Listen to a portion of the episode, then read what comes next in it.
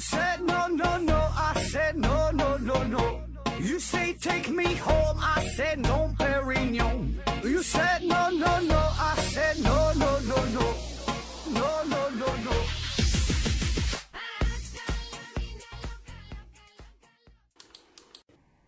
拼命探索，不求果。欢迎您收听《思考盒子》，本节目由喜马拉雅平台独家播出。今天还是回答听友问题啊。第一个问题，法号绝空提问说：何总，人类天才出现的概率和人口总数是不是正相关？如果是一个国家人口越多，是不是越好？呃，因为产生天才概率越高。嗯，我觉得你说这个事儿倒是对啊，就是人类天才出现的概率确实和一个国家人口的总数是正相关，对吧？这个国家人口越多，出生天才的这个可能性就越大啊。但是呢，真的是上升到了一个国家的层面，以此想通过这个增加人口量，呃，产生更多的天才啊，这个事儿并没有这么简单。因为啥？你这个人口多了之后。这也需要付出一定的代价。我给你举个不太恰当的例子啊，比如说你买彩票，你买彩票越多，中奖的机会就越大。但是呢，你不可能因此你把你的房子全都卖了，对吧？用这些钱来买彩票吧，这个并不是一个理智的行为啊。所以呢，诞生天才这只是一个副产品，你这个不能当事儿办，对吧？买彩票也是啊，你不能说我就必须中奖，为了中奖如何如何。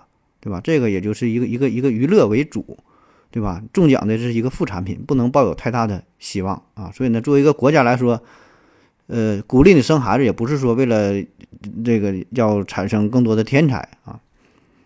下一个问题，濑户内海的海，盒子大哥你好，我今年二十五岁，天生大舌头，和别人说话的时候吐字不清，还有点磕巴，但是读书的时候只会吐字不清，不会磕巴。我也通过读一些书来锻炼（括弧用嘴读出来），但是呢，效果并不明显。这个怎么解啊？可以用手术把舌头减小一点吗？感谢回答。嗯，这个事儿，咱总说话，咱总说别人这说话吐字不清，说他大舌头啊。但是这个大舌头这只是一个比喻，并不是说真的你的舌头就比别人大。所以呢，具体说这个手术怎么做啊？或者说是否真的需要去做手术，还是说经过一些？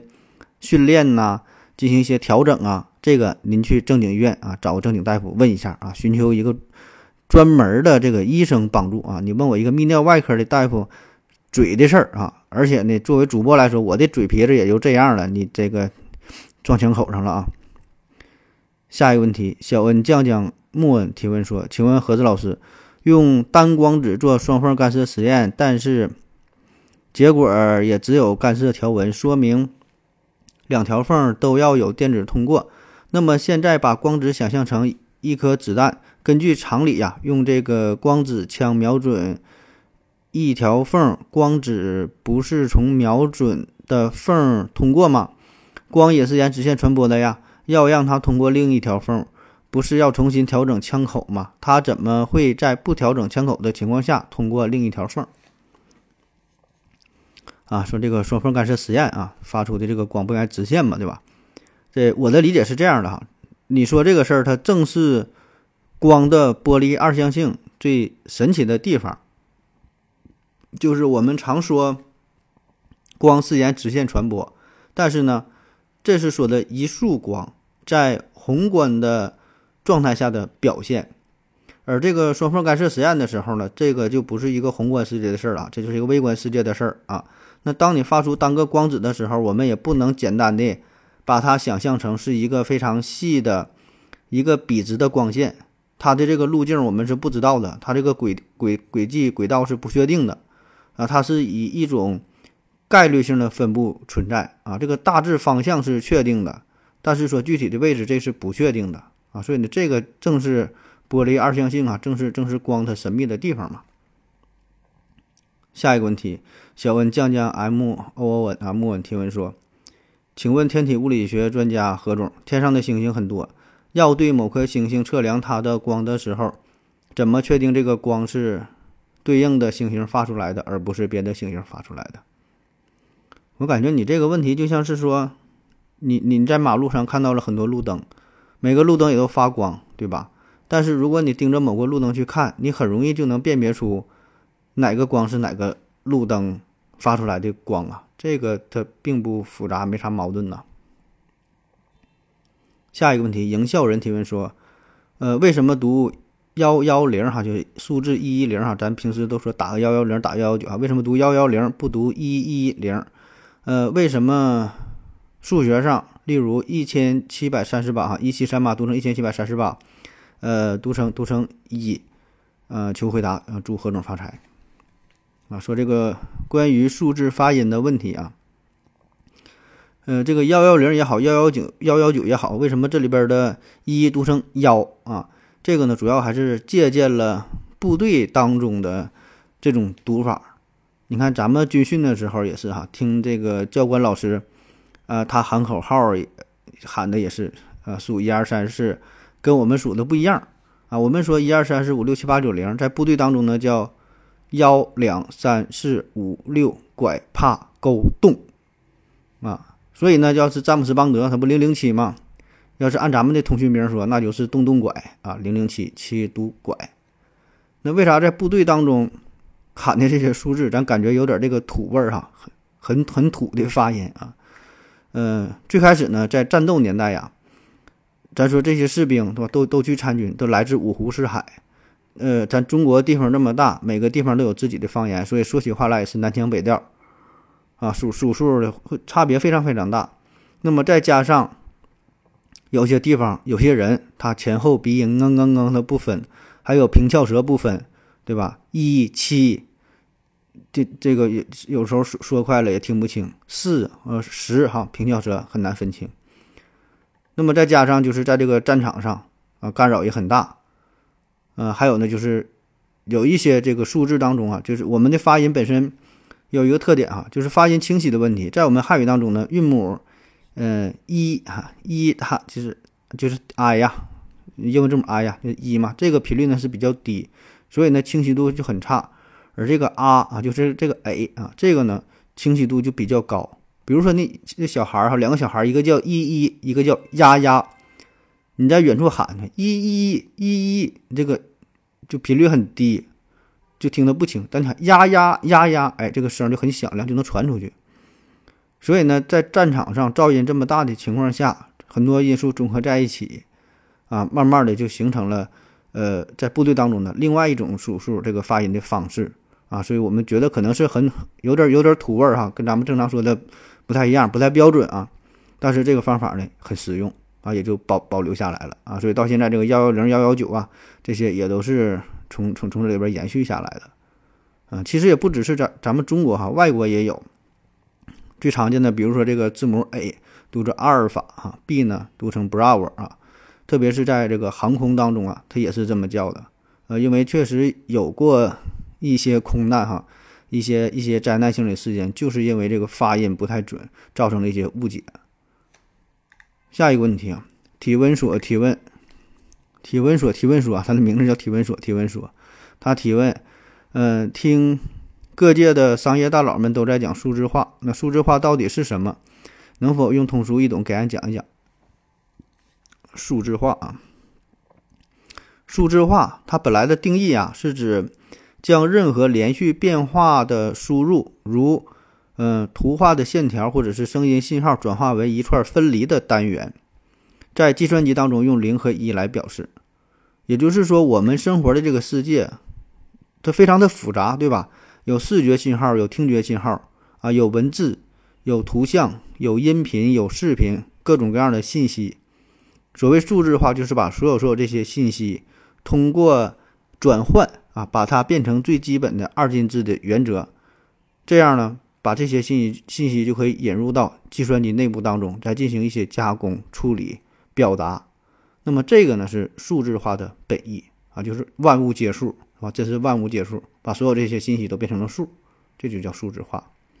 当然，现在数字化这个词儿啊，已经有点被玩坏了啊，使用的有点过于泛滥，不管是啥，好像都能和这个数字化扯上关系啊，就有点像前一阵说的这个纳米技术，还有什么量子技术，对吧？这概这个概念就被玩坏了。啊，有点过度使用啊，很多时候已经不再是他原来的意思啊。有有些人可能说这个词儿的时候，他也不懂是什么意思。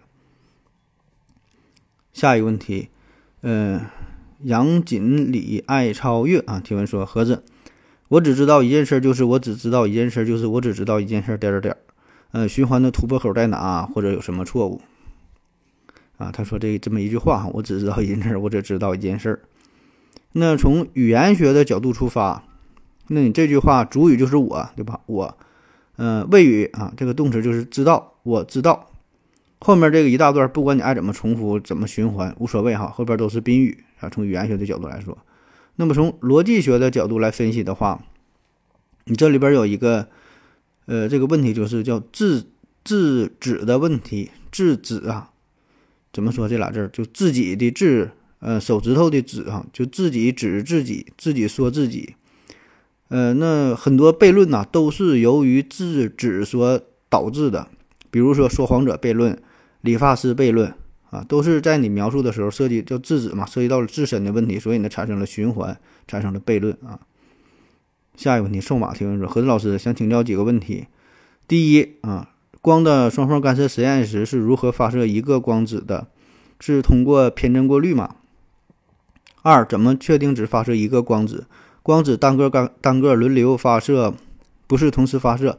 怎么观察干涉的结果？是每次都用相机拍摄光子的位置后，成像位置成像后再叠加吗？但是只有单个一个光子，怎么能拍摄到它的位置啊？不是要有光的反射到摄像相机里被镜头捕捉才能拍摄到吗？啊，就是关于双缝干涉实验的事儿啊，就经常被问到了。这我讲的基本就差不多了，我会的也就这么多了，你别的我也就不知道了啊。下一个问题，幺三九九七三四六提问说：何子老师你好，我想问一个关于。呃，前段时间关于这个接接种这个新冠疫苗的事儿啊，第一针的反应比第二针更大啊。问身边的朋友也都是如此，请问是心理作用还是第一针，呃，起到了免疫力？嗯，这方面有这方面医学研究吗？啊，说这个扎疫苗哈，就是第第一针更疼一些，反应更大，有一些不舒服的症状可能啊。这事儿我还真就是不太清楚啊。我我我也扎这疫苗，我也是就听扎疫苗的。有有个宣传介绍嘛，对吧？都说有一些什么不良反应啊，如何如何。但是你说哪针反应更大，这个还真就不一样。我身边有很多朋友说的，这个第二针反而是反应更重一些啊。这个可能个人个人反应，或者是不同的疫苗啊，还是说不同护士的手法啊等等吧，很多因素影响吧。这个具体的研究好像还还没有。嗯，下一个问题，薄荷糖醇、薄荷木糖醇提问说。何总能讲一下生活当中有哪些呃消费陷阱啊？说这个消费陷阱，那消费陷阱那可是太多了。只要你买东西，只要你花一分钱，那就已经落入了消费陷阱当中。就你所有的消费都是在被骗，对吧？区别就是你被谁骗，怎么骗，骗的多少之分，那一定是被骗了啊！就是消费陷阱这个这个话题太大了，是就所有所有，我感觉它它都是陷阱。现在满脑子全都是陷阱。下一个问题，密一刀提问说：“请问何志老师，呃，谈过啊？记得何志老师谈过东北出生率的话题啊？当时讲到说满足条件就会生育，可是呢，最近国家统计局副局长称，可能有很多人不愿意生育，即使具备了条件也不一定啊。请问您就个体而言，请问您就个体而言，需不需要就个体而言需不需要承担集体责任啊？啊，说到这个生孩子事儿哈，现在放放开了嘛？”嗯，我觉得啊，你说这个这个统计局副局长，他这句话我感觉说的就有毛病哈，他跟我说的不一样哈。我我说具备条件就能生，他说具备条件不一定生，就是说啥叫具备条件呗，对吧？啥叫具备条件？这个这个这个条件就是怎么叫具备了一个条件呢？咱比如说，如果生一孩子给你给就给你一个亿，我感觉这个就具备条件了。对吧？如果他说能生一孩子给我一个亿的话，那我能我能给他生到财政赤字，对吧？他一定是某一方面做的不到位，所以大伙儿才不愿意生。所以呢，这个条件还是不具备啊。当然，这里边不仅仅是经济的因素，可能还有心理的因素、精神的因素，其他方面很多很多的因素。啊，所以我觉得啊，可能是我和这位国家统计局副局长的。理解或者是这个定义出发点就不一样。他说的这个条件可能，呃，比较比较单一哈，可能或者是特指经济层面的为主啊。我说的这个条件是全方位、各种各样的条件啊。我说我的意思就是说，你各方各方面都做到位了，那大伙儿就就就就去生了啊。然后说这个第二问题，说这个个体需不需要承担集体的责任？这个事儿就看你怎么去看了啊。哪些叫集体的责任啊？这个是怎么去划分？因为集体本身这就是一个很虚的概念。你说啥叫集体啊？那集体不就是由无数个个体所组成的吗？那啥叫集体的责任呢？那不就是每个个体的责任吗？对吧？比如说一个足球比赛，一场足球比赛输球了，那这十一个人外加上主教练，整个团队，咱说可能加上队医都有责任。那么你说作为个人来说，需不需要承担这个集体的责任呢？那当然，有的替补他可能没上场哈，但是他没上场，那那他也也有责任。可能恰恰就是因为他没上场才输球了，可能上场他就赢了。所以说你问的这个问题，我感觉也是比较模糊啊，只能回答你说具体问题具体分析啊。下一个问题，智人甲提问说：何子老师，呃，请问您工作之余啊，还要准备节目，每天大概要花多少多少时间哈？还有这个呃，还剩多少时间给自己自由支配？这个。咱每个人每天都是二十四小时，对吧？基本呢也都是工作八小时，睡觉八小时。那大体来说啊，基本这样。剩下还剩八个小时，八个小时呢，我是准备节目得花三四个小时，剩下就自由支配呗。嗯，大基本也就这样，大伙儿也都差不太多吧，应该。下一个问题，深度思想实验室提问说：“呃，何志京老师你好，还怎么还加个京呢？最近呢，巴以冲突，以色列一顿拦截火箭弹。”天上跟放烟花似的，请问底下拍照的人呐，不怕碎片掉下来砸到自己的脸吗？为啥感觉他们都很淡定啊？然后下边老刘加油回复说：“我们一辈子见不到一次爆炸，人家天天看爆炸，就跟我们天天看烟花爆竹差不多。估计啊，一看天上有火花，呃，就知道这是什么系列导弹了，威力有多大，心里有着数呢啊。这确实如此啊，我我感觉。”这个就是看的多了吧，对吧？我以前也说过，在我记忆当中，我就感觉我小时候俺家买了电视机以后，巴勒斯坦和以色列好像就一直就天天都在都在打架啊，好像他们的战争是由我买电视引起的啊。所以呢，当地居民也就是看的多了，见怪不怪吧。下一个问题，嗯，狐狸很忙提问说：何志老师好，听你节目三年了，这是呢第一次啊醒着给你留言。为什么很多店铺明明有消毒柜，但是不开呢？只是把这个餐具放在消毒柜里，消毒柜变成碗柜了。啊，这就是为了省钱呗，为了降低成本呗。下一个问题，这求助提问说：“请问何志，严格要求自己难以做到吗？为什么？这当然很难了。严格要求自己当然很难了。为啥呢？就因为懒呗。”下一个问题，这求助提问说：“请问何志？”男性在闲者时间时会觉得一切索然无味吗？为什么？你是男的吗？你你你你有过闲者模式的时间吗？你你这事儿你问自己啊，每个人体验都不一样嘛。那从生理上来说呢，确实啊，这个闲者模式的时候，呃，会进入到绝对不硬期哈，绝对不硬期，这咋都不硬了啊。这这时候阈值是无限大啊，所以呢，任何刺激都不会激发你任何的兴趣啊。下一个问题，幺三六九三七三提问说：何志兄，双缝实验呢？再增加一条缝，结果会如何？那双缝你再加个缝，就三个缝了呗，那就变成三缝实验了呗。啊，这这没啥复杂的啊，这就像水波纹，你自己都能做这个实验，拿水波纹做这个实验，就就是三条缝的干涉呗。下一个问题啊，完美哥哥提问说：盒子弟弟。能谈谈你在扮演不同社会角色时候心理状态方面的差别吗？比如在医院和同事、领导相处是什么样的态度，和普通的病人之间，呃，又是什么样的？家人、朋友前又是什么样的？和节目中的你会有较大的差别吗？这差别保证是有差别了，而且这差别还会很大呀。嗯，我感觉几乎就不是一个人了。我想大伙儿也都会这样嘛，不可能你。自始至终，每天面对不同的人都保持一个态度，我觉得这个反倒是不正常了，对吧？每个人都是在不同时刻戴着不同的面具。那遇到领导的时候，当然就是表现的非常卑微、非常低下呗。